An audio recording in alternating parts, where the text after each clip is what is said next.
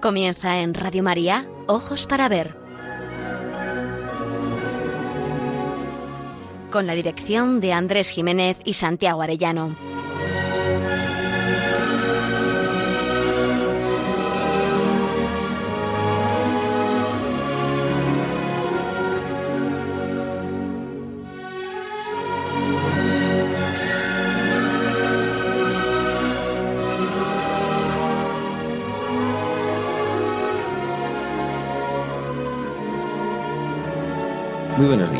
Amigos oyentes. Les saludamos en esta nueva edición de Ojos para Ver que emitimos desde Pamplona para Radio María el primer y tercer martes de cada mes. Como bien saben, es un programa realizado por Santiago Arellano y Andrés Jiménez y cuenta con el control técnico y la cálida voz de nuestro querido amigo Miguel Ángel Irigaray. Nos dirigimos a todos ustedes con un deseo principal, aprender a mirar para aprender a vivir.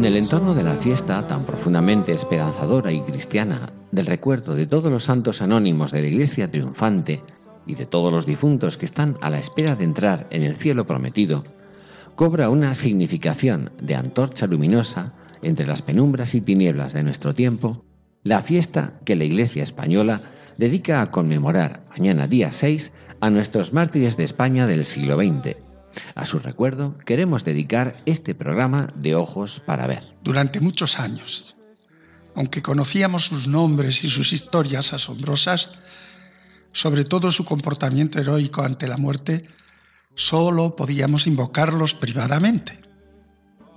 Su beatificación o canonización solemne en los últimos años no ha cambiado su realidad personal de comensales en el banquete celestial, vestidos de blanco porque habían limpiado sus vestidos con la sangre del Cordero. El reconocimiento y proclamación de su santidad por la Iglesia, como expresión concreta de la infalibilidad del sumo pontífice en unión con los obispos, nos autoriza, sin subjetivismos ni riesgos de error, a invocarlos como protectores privilegiados para todas nuestras necesidades presentes, corporales y espirituales, personales y colectivas, en especial por la fe de nuestra patria y de cada uno de los españoles. Ellos murieron reconociendo la soberanía real y social de Jesucristo y perdonando a sus verdugos. Legión de mártires que oran sin cesar por España y cada una de sus regiones. Nuestra memoria histórica no busca ni la revancha ni la nostalgia de otros tiempos, solo su intercesión. Su primera gran lección es que perdonaron a sus verdugos, rogaron por su salvación como camino único para la concordia de todos y una paz posible y duradera para las generaciones futuras. Pedimos su intercesión para que España salga de su postración espiritual presente, revitalice la fe en Jesucristo, príncipe de la paz, Señor de la historia, que mira a todos los hombres con un corazón misericordioso para hacer posible su reinado de amor la civilización del amor entre todos sus habitantes. Hacemos nuestro lo que el Catecismo de la Iglesia Católica nos enseña en la tercera parte, la vida en Cristo, en la segunda sección, al comentar el octavo mandamiento, en los números 2473 y 74. Dice allí que el martirio es el supremo testimonio de la verdad de la fe. Designa un testimonio que llega hasta la muerte. El mártir da testimonio de Cristo, muerto y resucitado, al cual está unido por la caridad. Da testimonio de la verdad de la fe y de la doctrina cristiana. Soporta la muerte mediante un acto de fortaleza. Dejadme ser pasto de las fieras. Por ellas me será dado llegar a Dios, escribía San Ignacio de Antioquía. Sabemos que la persecución acompaña siempre a la Iglesia y que la mayor persecución está reservada a los tiempos anteriores a la segunda venida de Cristo, en la que tendrá lugar la apostasía de las naciones. Dice el Catecismo de la Iglesia Católica en el número 675 que antes del advenimiento de Cristo, la Iglesia deberá pasar por una prueba final que sacudirá la fe de numerosos creyentes. La persecución que acompaña a su peregrinación sobre la tierra desvelará el misterio de iniquidad bajo la forma de una postura religiosa que proporcionará a los hombres una solución aparente a sus problemas mediante el precio de la apostasía de la verdad. La impostura religiosa suprema es la del anticristo, es decir, la de un pseudo-mesianismo en que el hombre se glorifica a sí mismo colocándose en el lugar de Dios y de su Mesías venido en la carne.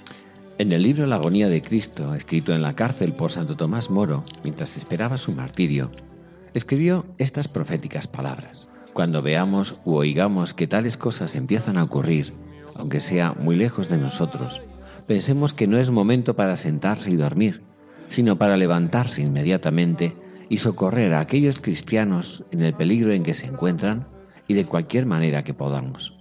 Si otra cosa no podemos, sea al menos con la oración. No nos engañemos. En todas las persecuciones se hace patente el odio y exterminio a un ser humano que por ser imagen de Dios hace inviable a un hombre que se cree autónomo, autosuficiente y digno de glorificarse a sí mismo como si fuera Dios mismo.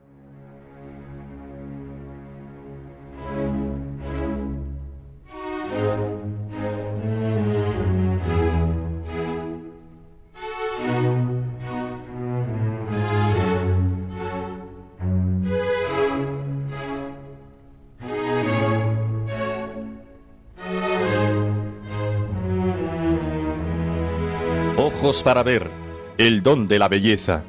Andrés Jiménez, Santiago Arellano.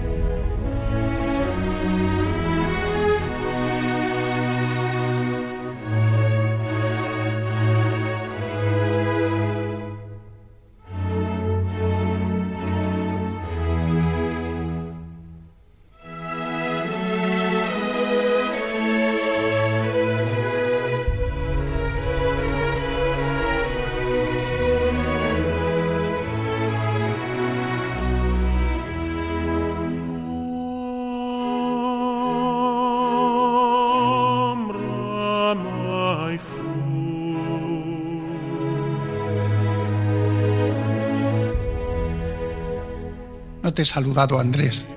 ¿Qué tal, Santiago? Ni yo a ti creo. te quería empezar preguntando, ¿conociste al padre benedictino ya fallecido, Plácido María Gil Mirizaldu, monje de Leire? Pues a los monjes de Leire les conozco, pero yo creo que de él solo he oído hablar, aunque creo que no le conocí personalmente. Sí tuve, eso sí, la suerte de leer el libro Iban a la muerte como una fiesta en el que recoge como testigo directo sus memorias del martirio de Barbastro. A sus 15 años fue testigo de cómo vivieron en la antesala de la muerte estos religiosos y todos los sacerdotes diocesanos y religiosos de diversas órdenes que coincidieron en la misma prisión improvisada, hasta casi un centenar y que presidía el obispo de la diócesis, el mártir don Florentino Asensio Barroso. Todo el relato es un testimonio inapelable de la fuerza de la Iglesia, precisamente en los momentos de su aparente máxima debilidad. El milagro de la fe nos envuelve, en el relato, en el esplendor de la belleza. Leemos unos fragmentos, Santiago. Vamos a ello.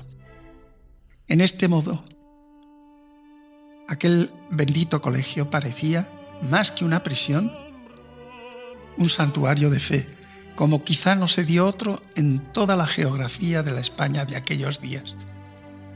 Era una iglesia viva. Es verdad que, como se ha dicho, era una entesala del cielo del que cada día nos parecía estar más cercanos. El sufrimiento, la pasión de Cristo participada en cada uno y la fe reafirmada día a día nos conducía a vivir en la esperanza de poder morir como testigos de aquel que murió por todos los hombres, amando y perdonando a todos los hombres. Dice Emilio Irurozki, entonces de unos 14 años.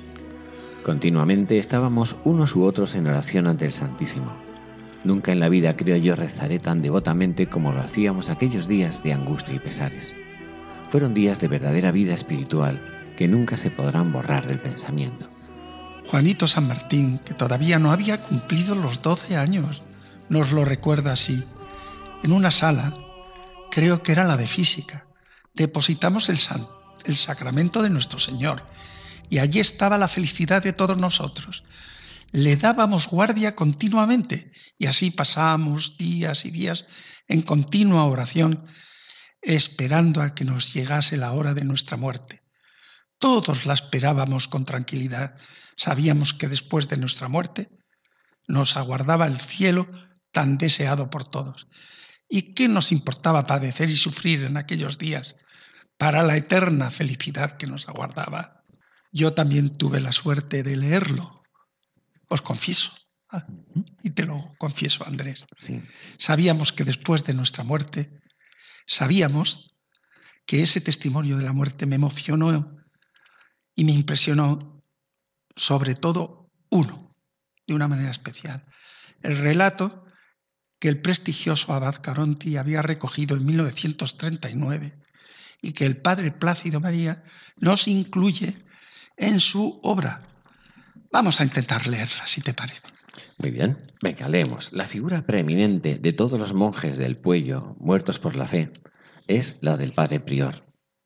De carácter intrépido y valiente, ya en la prisión es el ángel consolador de sus hijos y el apóstol de sus mismos carceleros. Sin importarle los peligros, especialmente tras la trágica jornada del día 25 de julio, que privó a todos los sacerdotes de la posibilidad de celebrar la Santa Misa, continuó él distribuyendo la Sagrada Comunión a los presos, entre los que figuraba el señor obispo. Se acerca a los guardias y a los carceleros y los catequiza, haciéndolos menos inhumanos. Los jefes se dan cuenta de la influencia que ejerce para pervertir a la guardia, entre comillas, y se ven obligados a cambiar con frecuencia el personal y aislar a su corruptor. Pero él trata de hallar la manera de encontrarse con todos, y su espíritu lleno de fe y caridad encuentra siempre nuevas energías para penetrar en el corazón de sus enemigos. Acerca de su muerte, hemos podido obtener noticias de gran valor a través de la señora María Armisen de Barbastro. Dicha señora se vio obligada a hospedar en su casa a un sindicalista de Zaragoza, militante de la FAE, que fue el asesino del padre prior. Una noche, este sindicalista, angustiosamente sobrecogido y presa de una fuerte turbación, no pudiendo ya soportar el tormento que le laceraba por dentro, le confió lo siguiente a la señora María. Tengo la necesidad de hablarle con absoluta confianza, como si se tratara de una confesión. Soy yo quien ha matado al prior del Puello, y desde ese momento no he tenido ya un día de sosiego. No puedo dormir dos días seguidos en la misma habitación porque veo ante mí el reflejo de sus ojos que se me hace insoportable y me trastorna profundamente. Mandaba yo el piquete de ejecución. Los padres fueron conducidos desde la cárcel en un camión. El prior quiso ir a pie y ellos le ataron las manos, mientras él en voz alta animaba a sus súbditos diciendo, Ánimo, arriba los corazones. El sufrir es un momento, el gozo eterno. Dos guardias lo insultaban, llamándole perro, moro, y a fin de que se callara le golpeaban en el costado violentamente con sus fusiles. Se apoyó en un arco del hospital y volviéndose hacia mí me dijo, pido la gracia de poder saludar por última vez a mi madre. Al momento se apoderó de nosotros una sensación sorprendente y habiéndole preguntado si tenía madre, contestó afirmativamente, por lo que creímos que su anciana madre estaría asilada en el hospital. Nos planteamos el problema y le concedimos lo que pedía pero en vez de entrar en el hospital, se volvió hacia el puello, que a la luz de la aurora ya se perfilaba perfectamente, y con voz potente y armoniosa entonó un canto de amor y despedida a la Virgen. Fácilmente nos imaginamos lo que sucedió entonces. Atónitos a la vez que irados, los milicianos se le abalanzaron encima, diciéndole a gritos que ellos le habían dado permiso para saludar a su madre y no a la Virgen, pero él los calmó sonriente pero es que no sabéis que mi madre es la Virgen del Cielo. Entre tanto, la comitiva de los monjes llegaba al cementerio. Ya junto a la puerta, el susodicho anarquista ordenó a sus compañeros, señalando al prior, a los demás fusiladlos vosotros, de este me encargo yo. y volviéndose al prior le dijo sarcásticamente, Ahora vuélvete a tu madre y cántale tu última canción. Viendo que sus hijos se alejaban, el padre les dio la última recomendación de perdonar a sus verdugos, y él con voz elevada y potente les dio ejemplo. Al punto, continuó su oración a la Virgen. Entonces el sindicalista preso de un diabólico furor lo agarró diciéndole, ven acá, que vas a morir, para que no cantes más a tu madre. Y mientras el piadoso hijo continuaba cantando a su madre del puello, el asesino le asestó un tiro de pistola en la boca, haciéndole pedazos el cráneo.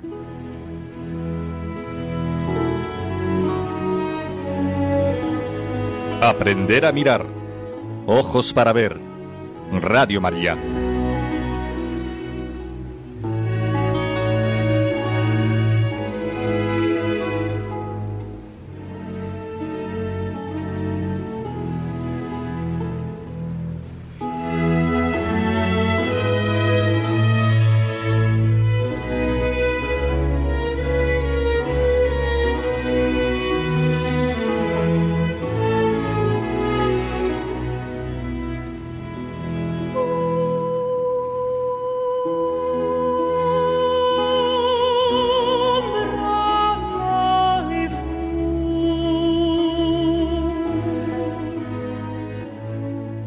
Seis años, en Tarragona, el 13 de octubre de 2013, tuvo lugar la beatificación más numerosa de la historia de la Iglesia Católica. 522 mártires del siglo XX. Cuando uno escucha los relatos, comprende que no está en nuestras manos responder con tal fortaleza, por buena voluntad que nos asista. Es don del Espíritu. Aquí sí que es necesario superar la mirada horrorizada que surge desde la sensibilidad de nuestros sentidos para descubrir el esplendor celestial que desvela las maravillas y prodigios que produce la fuerza del Espíritu Santo. De las estremecedoras narraciones de los mártires, reproducimos la narración selectiva que de ellos hizo Monseñor Jaime Puyol, entonces arzobispo de Tarragona, con ocasión de la conferencia que impartió en los actos de preparación de la solemne beatificación. Recoge Monseñor Puyol algunos testimonios de testigos de Visu que muestran vejaciones y sufrimientos hechos con crueldad y ferocidad inauditas antes del asesinato. A Luis Sanz Viñas, dice, le hicieron dar vueltas, casi desnudo, con los brazos atados sobre la cabeza entre insultos, escupitajos y pedradas. Le aplastaron los pies con sus escopetas antes de matarlo. Al sacerdote Tomás Capdevila, Miquel, le cortaron miembros, orejas, dedos, ojos. De otras víctimas, algunos testigos declararon que ya muertos, los verdugos continuaban disparando. Uno de estos, cuando le decían de dejarlo, respondió, dejadme desahogar. Algunos les ofrecieron atajos para librarse a la prisión y de la muerte. Habría sido suficiente blasfemar o destruir un crucifijo o una imagen sagrada para recuperar la libertad.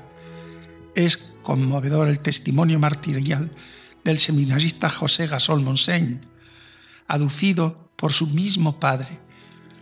Le habían ofrecido la posibilidad de alistarse en el ejército para escapar de la ejecución, y en ese momento él recordó la cita evangélica. No se puede servir a dos señores. Luis Padrel Navarro, detenido junto con su hermano sacerdote, declaró que los dos eran campesinos, pero don José, su hermano, inmediatamente precisó que él era sacerdote. El primero fue liberado y él asesinado. Del mártir Juan Monpeó Masip, joven seminarista, al preguntarle sobre su futuro incierto debido a la persecución, respondió, Ahora siento más que nunca el deseo de ser sacerdote. El presbítero don José Manuel Ferrer dijo, Si para salvarme debéis decir que, que no sois sacerdote, renunciad. Al sacerdote Sebastián Tarragó Cabré arrestado junto con su criada, le sugirieron declarar que eran esposos. Él rechazó indignado la propuesta. Les, les, desnudaron e intentaron todo tipo de tropelías. Después, los dos fueron asesinados. Esparcieron gasolina sobre sus cuerpos y los quemaron. Podría continuar, pero bastan estas palabras verdaderamente conmovedoras y muy significativas del reverendo Antonio Prenaceta Soler. Si no he sido un buen sacerdote, por lo menos que sea un buen mártir.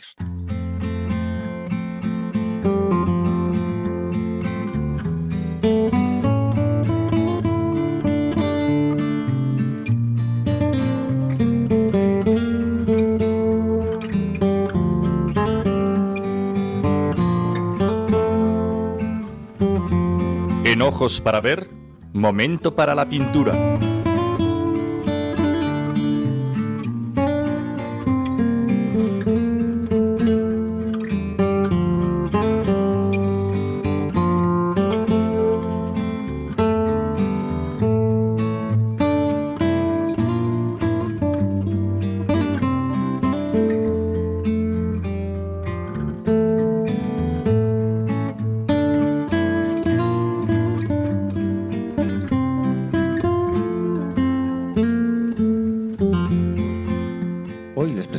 El fresco pintado por Francisco de Goya en la cúpula de la Basílica del Pilar de Zaragoza, que se encuentra sobre el pasillo izquierdo, a la altura de la salida de la capilla dedicada a San Joaquín.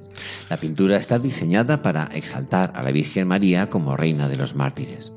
Con buen criterio, el Cabildo había tomado la decisión de que cada una de las cúpulas desarrollase como motivo central una de las advocaciones de la letanía lauretana, dedicadas a exaltar la realeza de la Virgen. Empezó por las bóvedas próximas a la Santa Capilla. Francisco Valleu inició el proyecto y ya entre 1775 y 76 acabó las dedicadas a Regina Santorum Omnium, Reina de todos los santos, en 1775 y a Regina Angelorum, Reina de los Ángeles, el año siguiente. Con el fin de extender este programa mariano al resto de las bóvedas situadas en torno a la Santa Capilla, el Cabildo encomendó a Francisco Valleu proseguir los trabajos, quien consideró necesario contar con la ayuda de su hermano Ramón y de su cuñado Goya. Puestos bajo su dirección, Francisco Valleu pintó las bóvedas circulares Regina Profetarum, Reina de los Profetas, y Regina Apostolorum, Reina de los Apóstoles. Ramón, las cúpulas Regina Confessorum, Reina de los Confesores, Regina Patriarcharum, Reina de los Patriarcas, y Regina Virginum, Reina de las Vírgenes. Y Goya, la cúpula Regina Martyrum, Reina de los Mártires. Aunque recién venido de Italia, ya había pintado en 1772 el techo del coreto de la misma basílica, titulado La adoración del nombre de Dios o la gloria. Goya buscó la inspiración en los grandes decoradores del Renacimiento y el Barroco y en Tiepolo, presentando dos bocetos que se muestran en el muro a la salida de la capilla de San Joaquín. Permiten ver de cerca el programa iconográfico seleccionado. Son dos semicírculos planos. Al dirigir la mirada a la cúpula, uno adivina la enorme dificultad técnica para trasladar las figuras a un espacio circular icónico y pintarlas con la rapidez que exige la técnica del fresco. La escena se desarrolla en un espacio celestial, repleto de nubes, empleando una iluminación anaranjada que refuerza la visión sobrenatural del conjunto. La idea que preside la obra de Goya es la eliminación de la arquitectura para que el espectador al elevar su mirada hacia la cúpula contemple el cielo, presidido por la Madre de Dios. La Virgen María, situada en lugar preeminente y con la mirada dirigida hacia lo alto, viste túnica rojiza y amplio malto azul. Lleva una sencilla corona encima de la cabeza, pero sin tocarla, mientras un transparente velo blanco cae sobre ella. Partiendo desde debajo de la figura de la Virgen, en el sentido de las agujas del reloj, se reconocen los siguientes santos, dispuestos en grupos concebidos con amplitud y monumentalidad. El diácono San Vicente, el obispo San Valero, el diácono San Lorenzo con la parrilla, Santa Engracia con un clavo, los santos Nunilo y Alodia, San Hermenegildo con corona, el grupo de los innumerables mártires de Zaragoza, San Lamberto decapitado, Santa Orosia, Santa Catalina sobre una rueda dentada, los santos niños justo y pastor, San Demetrio, San Clemente con una ancla, San Sebastián semidesnudo, Santa Bárbara sobre una torre, San Mauricio, San Jorge con la bandera que lleva su cruz, el diácono San Esteban, el escolano Santo Dominguito de Val, el grupo de los siete convertidos, el apóstol San Simón con una sierra, el canónigo San Pedro Arbues, el obispo San Indalecio y los apóstoles San Pedro con las llaves y San Pablo con la espada. Casi nada, Santiago, ya puedes respirar. Ya puedes respirar. Lógicamente, los santos mártires seleccionados tienen en su mayoría relación, por su número e importancia, con los santos aragoneses, o están vinculados por sus agiografías a Aragón. Estamos en el año 1780, a las puertas de esos vertiginosos siglos XIX y XX que iban a traer un reguero de sangre heroica y martirial en número mayor que en toda la historia anterior. No le resultó fácil a Goya trabajar con sus cuñados ni con el cabildo. El clasicismo academicista de los Bayeux chocaba con la creatividad y originalidad de Goya no aceptaba que hubiera que pintar con detalles que nunca se podrían ver desde los 50 metros que separaban el techo del espectador. Lo que acusaban de imperfección estaban nada menos que adelantando técnicas que convertirían en prodigio en el último tercio del siglo XX los impresionistas, pinceladas amplias y predominio de la luz sobre el dibujo, con el cabildo las disensiones fueron más temáticas que formales. Oya tuvo que presentar por segunda vez los bocetos de las cuatro virtudes alegóricas que ocuparían las cuatro pechinas que sostienen la cúpula, la fe, la paciencia, la fortaleza y la caridad. Pronto regresó a Madrid desde la capital del reino y le escribió a su amigo Zapater una frase de las que subrayan los estudiosos. En acordarme de Zaragoza y la pintura, me quemo vivo.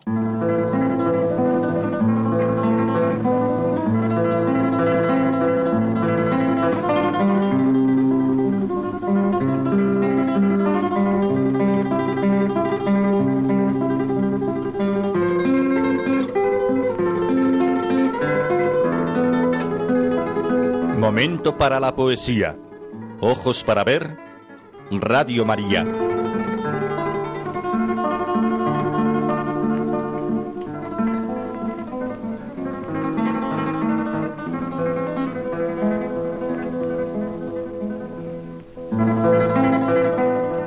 Ya está hecho. La obra está consumada y la tierra por todos sus poros ha bebido la sangre que la turbaba ha bebido el cielo y la misa de los cien mil mártires. La tierra es profunda para digerirla. El asesino vuelve titubeante a su casa y mira con estupor su mano derecha.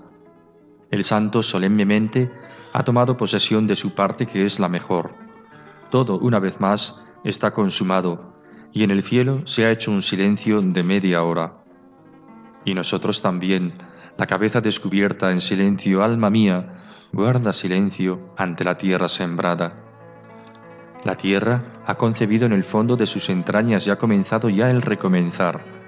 El tiempo de labrar ha terminado y es ahora el tiempo de la siembra. El tiempo de la amputación ha acabado para el árbol y es ahora el tiempo de las represalias. La idea que ha germinado bajo la tierra y en todos los lugares de tu corazón, Santa España, la represalia inmensa del amor con los pies en el petróleo y en la sangre, yo creo en ti, Señor, y en este día, un día que será tu día. Tiendo mi mano derecha hacia ti para jurar ante la acción de gracias y la matanza. Tu cuerpo es en verdad un alimento, y tu sangre es en verdad una bebida.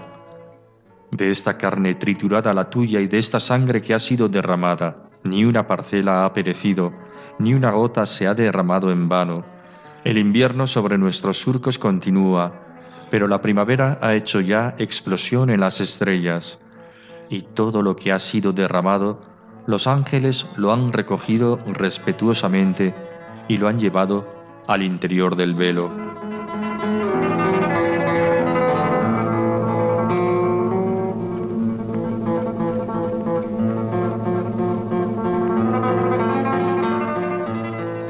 Os hemos seleccionado los 15 últimos versículos del poema a los mártires españoles escrito por Paul Claudel el 10 de mayo de 1937 testigo y testimonio de un escritor contemporáneo de los luctuosos acontecimientos. La canonización de los mártires va poniendo en su lugar la razón profunda por la que fueron asesinados. Entregaron su vida en fidelidad a la Iglesia y a Cristo, convencidos de que por encima de la soberanía de los hombres se alza la soberanía de Cristo Rey del universo. Era esperable que se alegaran motivos políticos. Desde las primeras persecuciones de la Iglesia siempre fue así. No fueron mártires por disentir de un modelo de sociedad política, sino por proclamar que en la buena nueva del Evangelio se anuncia la civilización del amor. Así lo entendió Paul Claudel, el gran escritor francés, convertido al catolicismo tras una experiencia sobrenatural en la que se le, se le manifestó el Dios escondido, que en el fondo de su incredulidad estaba buscando, cuando escuchaba el canto del Magnificat en la noche de Navidad de 1883 en Notre Dame. Movido por su amor a la Iglesia, el poeta lo vio claro. Era una persecución en toda regla, la misma que surgió en los primeros tiempos, la que ya había sido anunciada por nuestro Señor Jesucristo. Con el ritmo solemne de las salmodias bíblicas y el tono sentencioso que sólo el cielo las podía inspirar, proclama, es cierto, la maravilla de vuestra existencia no puede pagarse con otra cosa que con sangre. Todos estos pobres doctores de dudas, todos estos cobardes e indecisos, no son palabras lo que necesitan, sino un acto, la voz clara y el golpe de algo impactante. Solo el martirio da autenticidad. La sangre rubrica que es verdadero el amor de Dios a la humanidad. Y solo la sangre es la prueba irrefutable de ese amor correspondido que necesitan las almas vacilantes de los sabios de este mundo. Caro le costó al poeta. Los intelectuales reaccionaron contra él con virulencia, incluidos escritores considerados creyentes, como Morián, Maritain o Bernanos. No aceptaron que situase el martirio como una muestra de la lucha entre el bien y el mal, a la manera apocalíptica. Han dicho de su estilo poético los estudiosos que se aparta de las escuelas y movimientos estéticos conocidos, que resulta arcaico. En vez de las estrofas habituales o de los versos métricos catalogados, recupera el versículo de las tradiciones poéticas semíticas, donde el ritmo musical se consigue por el balanceo progresivo, antitético, sinonímico de las ideas, y no del cómputo de las sílabas, de las licencias métricas o de las rimas. Claro que hay musicalidad en sus bellas palabras entretejidas, en series libres y amplias, acordes con las ideas que desarrolla. Pero es en el plano de las imágenes donde alcanza su máximo valor expresivo. Su lenguaje se transforma en simbólico, un simbolismo aprendido desde su juventud en Rimbaud y que obliga al lector a un ejercicio exigente de lectura, cambiando de registro de la más directa realidad al de la visión de lo trascendente, conceptual o emotivamente. Su fuente inicial es el simbolismo poético francés. Ya afirmaba Mallarmé, el símbolo es la forma de hacerse el simple misterio que encierra el mundo, convencido como estaba de que sólo el lenguaje poético podía captarlo y expresarlo. Mallarmé defendía que la poesía debía recuperar el tono solemne de los oráculos. Asimismo, el lenguaje de Paul Claudel recuerda el lenguaje de los coros en las tragedias de Sófocles o de Eurípides o del mismo Esquilo. Es muy acertada la definición de su modo peculiar de empleo del lenguaje como hierofánica, propia de tonos proféticos y sagrados. El canto a los mártires españoles sobrepasa la horma de las odas o himnos a la manera de nuestro Prudencio, el poeta hispano-latino de los primeros mártires cristianos en Superistéfano se desvía del tono intimista de la poesía moderna y recupera modos de la épica antigua, de la solemnidad de las tragedias y del lenguaje sagrado de la Biblia y de la liturgia, más apropiada para el recitado en público que para la lectura silenciosa en la intimidad. El fragmento nos convoca a la esperanza. No es un hecho ocurrido en la historia y acabado. Es simiente que ha dado frutos ayer, está dando frutos hoy y dará sus frutos mañana. El invierno sobre nuestros surcos continúa, pero la primavera ha hecho ya explosión en las estrellas.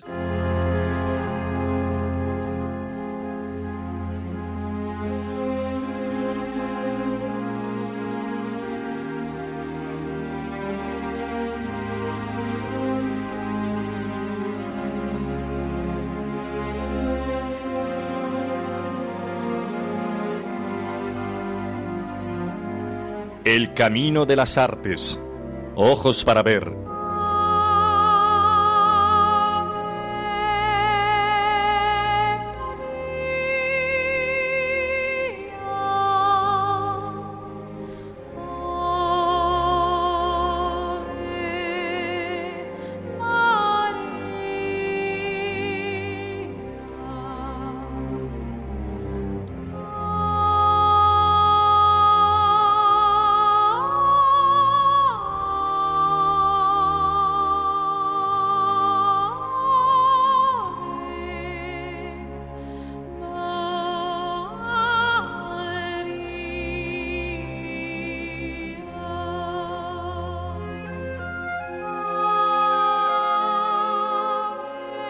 A propósito del martirio, acercamos a nuestros oyentes hoy una magnífica película, profunda e impactante.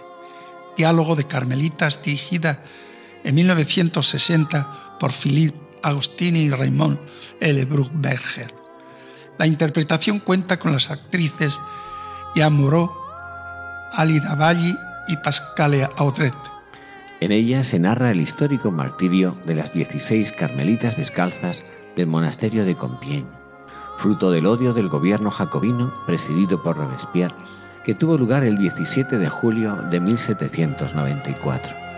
A, a, los revolucionarios, la vida monástica les parecía un atentado contra las libertades y un obstáculo para el ejercicio de la ciudadanía. Es curioso el remedio que utilizarán para una situación como esta. Con el fin de liberar a las monjas de sus votos, se las hará pasar por la guillotina en nombre de la libertad, la igualdad, la fraternidad y la república. Nos encontramos en el año de la Revolución Francesa. La película se inicia en el momento en que dos jóvenes vestidas con traje de novia se acercan al altar de la iglesia del Carmelo de Compiègne, localidad situada a unos 70 kilómetros al norte de París, para ingresar como novicias. Se trata de Sor Constanza de Saint-Denis, entusiasta y jovial, casi infantil, y Sor Blanca de la Agonía de Cristo, hija del marqués de la Force, de carácter inseguro y frágil, propenso al temor y a la duda. El film se inspira en la obra de Gertrude von Lefort, La última del cadalso, escrita en 1931, y en la de Georges Bernanos, Diálogos de Carmelitas de 1947. Se da la circunstancia de que Gertrude von Lefort era una conversa al catolicismo y amiga íntima de Edith Stein, que acabará entregando su vida como carmelita descalza y mártir en Auschwitz. La trama argumental se centra en la figura de la débil Sor Blanca de la Force.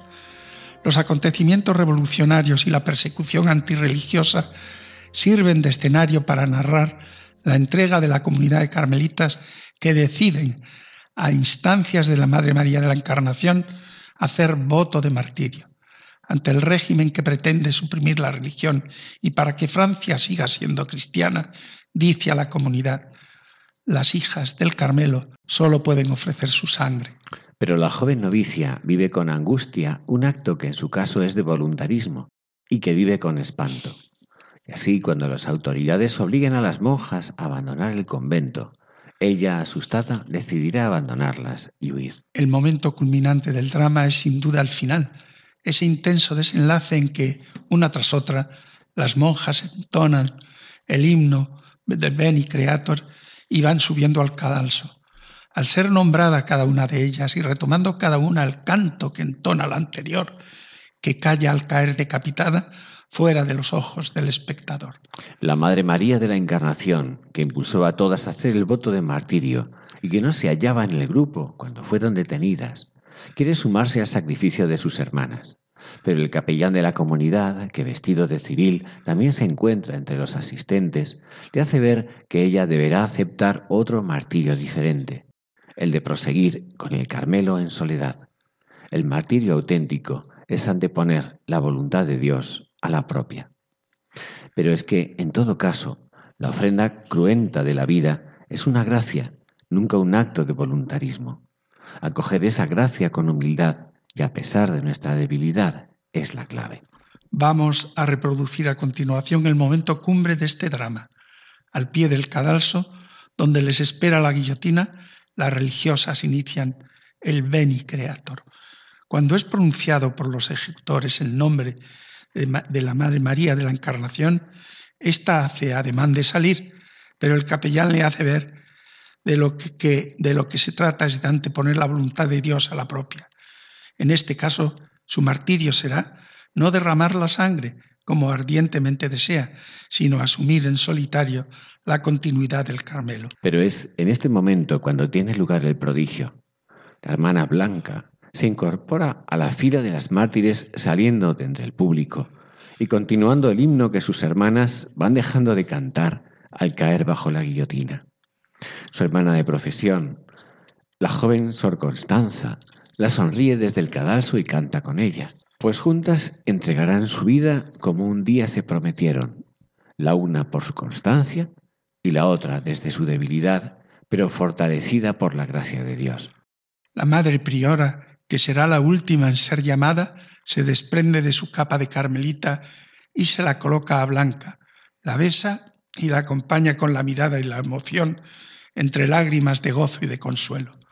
Blanca reanuda sus pasos y sube al cadalso y entona el final del himno.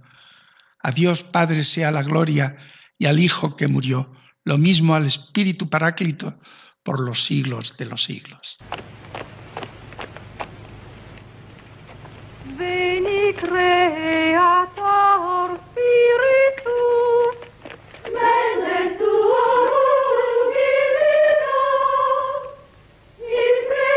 Llamada Sor Gabriela.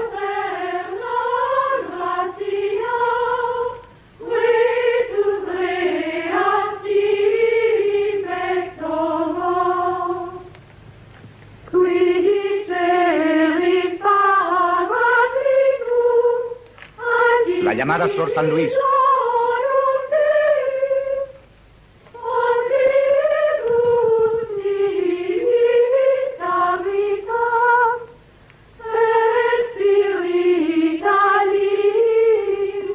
Llamada Sor Juana de la Divina Infancia.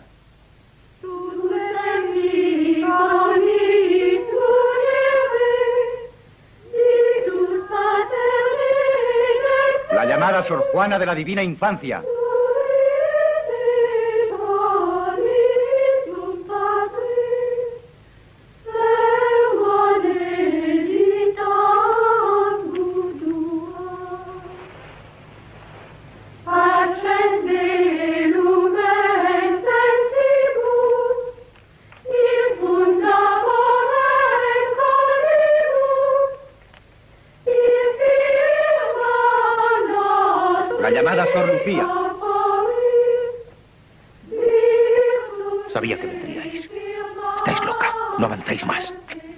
Quiero dejarlas morir sin mí.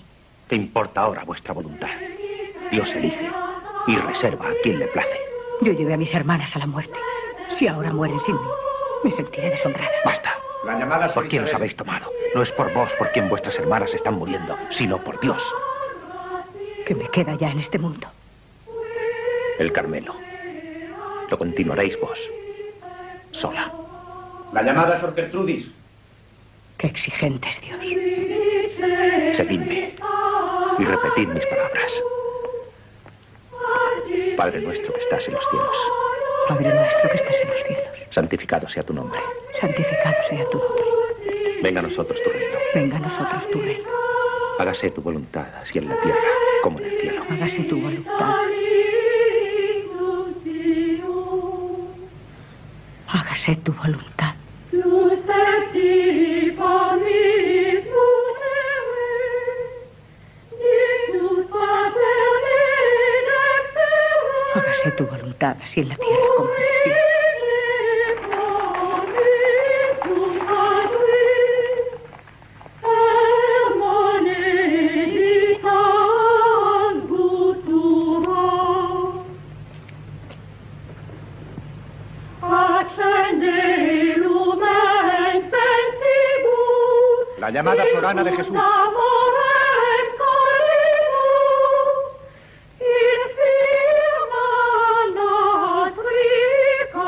La llamada Sor Constanza.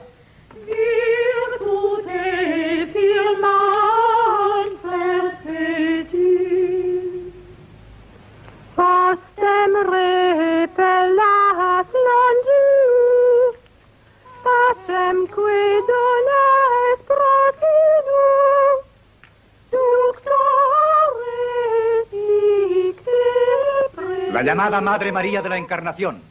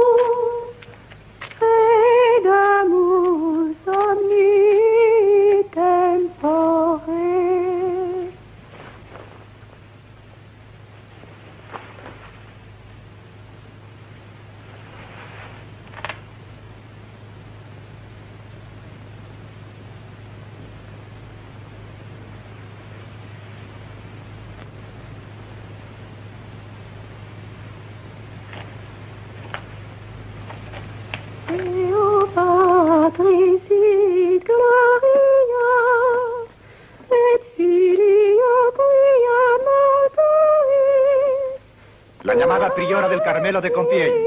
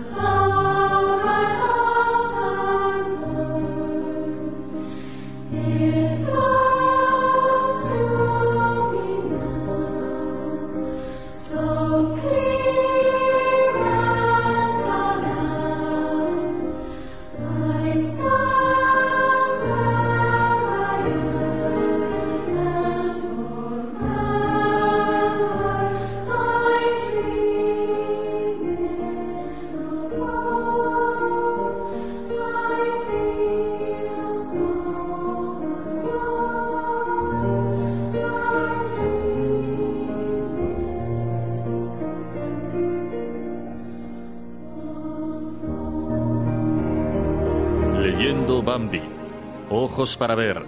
Radio María.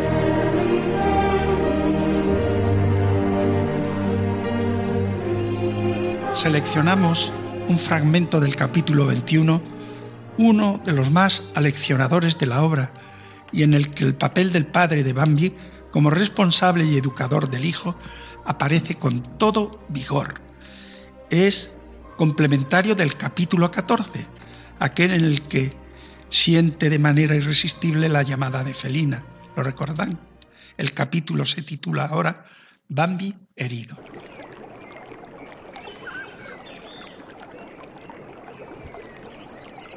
Sonó un trueno. Bambi sintió un golpe terrible que le hizo tambalearse enloquecido por el susto. Retrocedió de un salto hacia la espesura y siguió corriendo. No comprendía qué había ocurrido. No podía pensar en nada. Tan solo corría y corría. El miedo le oprimía de tal manera el corazón que apenas respiraba en su ciega y precipitada carrera. Pero de repente sintió un dolor punzante que pensó que no podría soportar y algo caliente que le recorría el muslo izquierdo. Un hilillo que le quemaba y que salía de donde notaba el dolor. Bambi tuvo que dejar de correr. Se vio obligado a andar despacio. Luego notó que se le paralizaban los riñones y las piernas y se derrumbó. Era un alivio estar allí tumbado, descansando. Arriba, Bambi, arriba. A su lado estaba el viejo empujándole suavemente en el hombro. Bambi quería responder que le era imposible, pero el viejo replicó, Arriba, arriba. Había en su voz tal urgencia y ternura que Bambi permaneció callado. También el dolor que sentía cayó por un momento. Luego dijo el viejo apresuradamente, lleno de miedo, Levántate, tienes que huir, hijo mío. Hijo mío, había dicho. Parecían habérsele escapado esas palabras. Bambi se puso de pie en un santiamén. Bien, dijo el viejo. Luego respiró profundamente y siguió hablando con énfasis. Ahora ven conmigo. No te separes de mí ni un momento. Se puso a andar a prisa.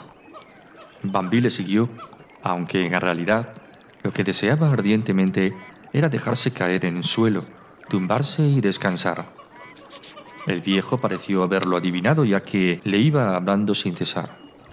Ahora tienes que soportar todos los dolores y no debes pensar en tumbarte, ni siquiera pensarlo, pues tan solo con que lo pienses ya te cansas. Ahora tienes que ponerte a salvo, ¿me entiendes, Bambi? A salvo. De lo contrario estás perdido. Piensa que Él te persigue, ¿me entiendes, Bambi? Y te matará sin piedad. Sigue, sigue andando sin parar, todo saldrá bien, ya verás. Bambi ya no tenía fuerzas para pensar.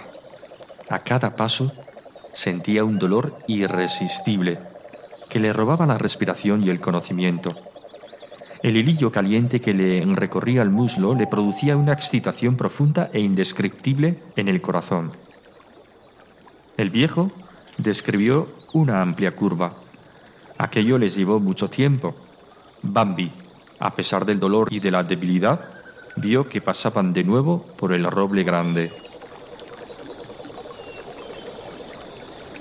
Bambi, la obra mejor de Félix Salten, debe ser leída como una alegoría de la vida humana. Si bien la auténtica humanidad aparezca entre los corzos y la crueldad y dureza y misericordia sea patrimonio de los hombres. El fragmento seleccionado no pretende mover la piedad del lector. Aunque gravemente herido, el pequeño Bambi aparece en este capítulo convertido en un joven adulto que debe afrontar la adversidad nuestra expectación y nuestras simpatías se encuentran junto a él. Un alto valor educativo nos transmite la escena. Bambi en el proceso de los años ha comprendido que debe aprender a vivir en soledad, a valérselas por sí mismo. Alcanzar la madurez lleva consigo asumir el gobierno de nuestra vida como ejercicio responsable de la libertad. Sin embargo, por mucho que se pondere en nuestro tiempo a la persona que ha sido capaz de hacerse a sí misma, siempre me ha parecido, además de ingrata, increíble, e impensable.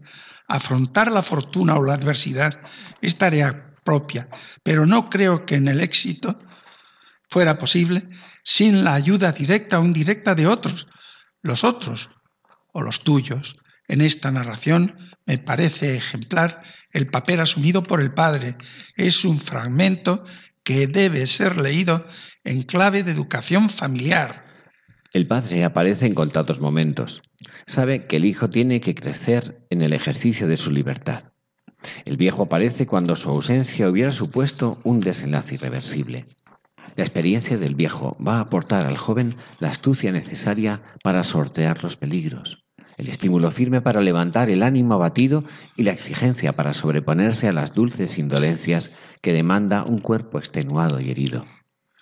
Está claro que el ser humano necesita el apoyo de los demás. Siendo niño, adolescente o adulto, necesitamos el apoyo exigente de quien por conocernos y amarnos sabe en un momento determinado mostrarnos el camino más conveniente. Precisamente cuando las circunstancias nos impiden ver la salida. En esta vida nada se consigue sin esfuerzo, ni sin vencimiento, a veces doloroso. Podríamos decir que elegir ruta porque lo pide el cuerpo, es medida que inevitablemente conduce al fracaso. Con qué placidez Bambi hubiera encontrado la muerte, quedándose allí percibiendo el alivio del descanso y de la somnolencia. Alguien tiene que sacarnos del aturdimiento y del sopor. Alguien nos tiene que ordenar, arriba, Bambi, arriba. Y no precisamente a gritos, pero sí empujando suavemente en el hombro. Y alguien tiene que permanecer a nuestro lado. Ahora ven conmigo, no te separes de mí ni un momento. Y alguien tiene que acallar el dolor, mitigar el sufrimiento a veces con otros sufrimientos, distraer las inclinaciones cómodas por irresistibles que parezcan. Por eso, el viejo se puso a andar a prisa y Bambi le siguió. Cuando nos ¿Cuánto nos agradaría prevenir a nuestros hijos para librarlos con antelación de cualquier peligro que en la ruta de la vida nos acecha? Sucede pero no estamos excusados cuando el error se ha cometido, les ha embestido la desgracia o se les ha venido abajo el cielo de sus esperanzas. Los sufrimientos no son sólo los del cuerpo, cuesta más arriba, Bambi, arriba, cuando el alma se ha caído a los pies.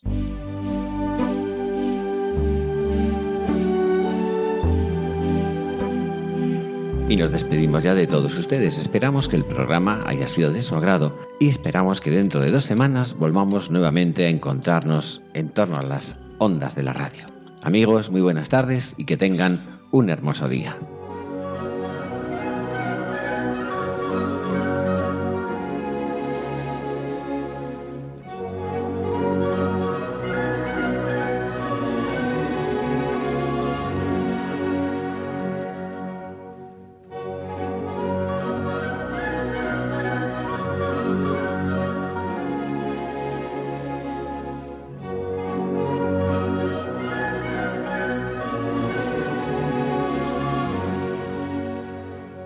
Finaliza en Radio María, Ojos para Ver. Un programa dirigido por Andrés Jiménez y Santiago Arellano.